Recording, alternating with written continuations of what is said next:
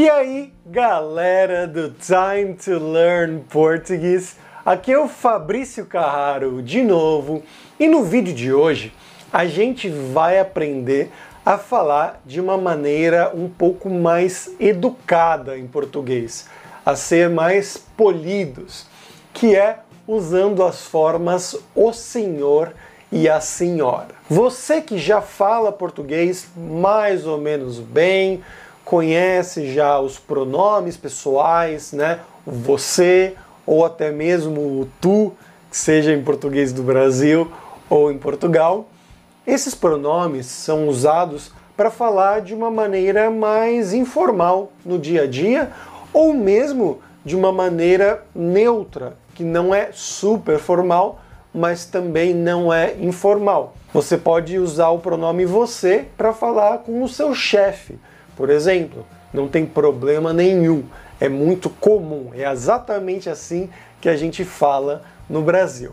Mas existe essa outra forma também, que é o senhor para homens e a senhora para mulheres, que é usada principalmente para falar com pessoas mais velhas, geralmente acima dos 60 anos de idade, talvez até acima dos 70 anos de idade.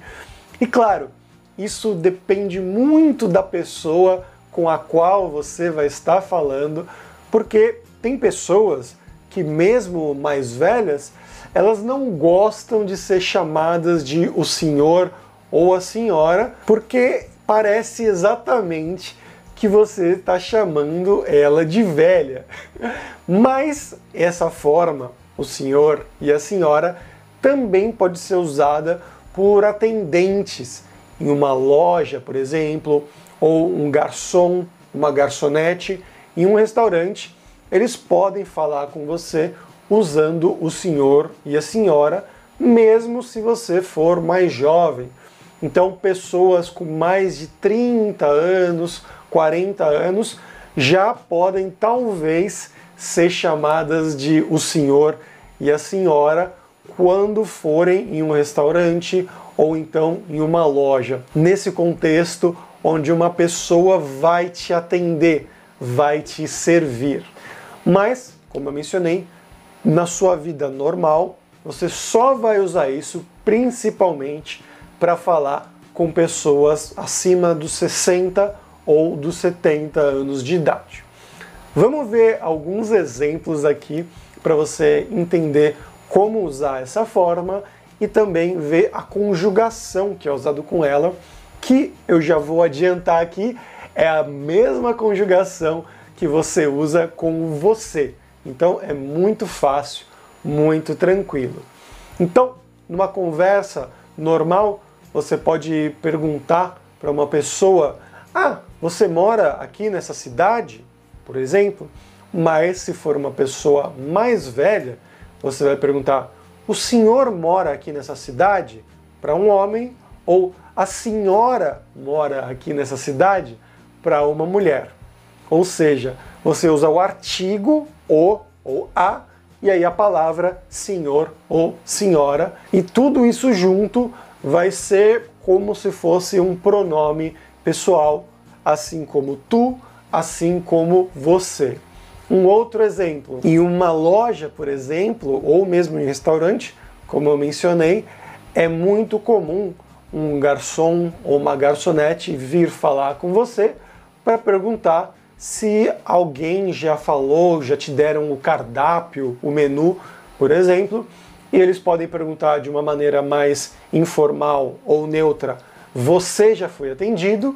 Mas eles podem também usar essa forma mais formal, mais educada e dizer: o senhor já foi atendido ou a senhora já foi atendida para um homem ou para uma mulher. E aí, se for, por exemplo, um casal ou um grupo de pessoas, eles vão usar a forma do plural, que seria os senhores. Então, os senhores já foram atendidos? Claro, exatamente como você usaria vocês já foram atendidos de uma maneira mais neutra, ou de uma maneira mais informal também. E é claro, usar a mesma conjugação do vocês, do eles e do elas. Mas por hoje é isso, galera. Eu acho que vai ser muito fácil para vocês aprenderem essa forma nova, porque realmente a conjugação é exatamente a mesma e você só vai usar ela com pessoas de um grupo de idade muito específico. Como eu sempre digo, se você quer apoiar o canal Time to Learn Português, você pode ir lá no meu Patreon, o link está aqui na descrição, e você pode apoiar aqui o canal com o valor que você quiser, o quanto você achar que vale. E também tem o meu e-book e audiobook Como Aprender Português, com as melhores dicas, os melhores métodos que eu usei e uso para estudar outros idiomas estrangeiros e que você pode usar também para estudar o português mais a fundo. Beleza, galera? Então, muito obrigado. Por hoje é isso. Até a próxima. Tchau, tchau.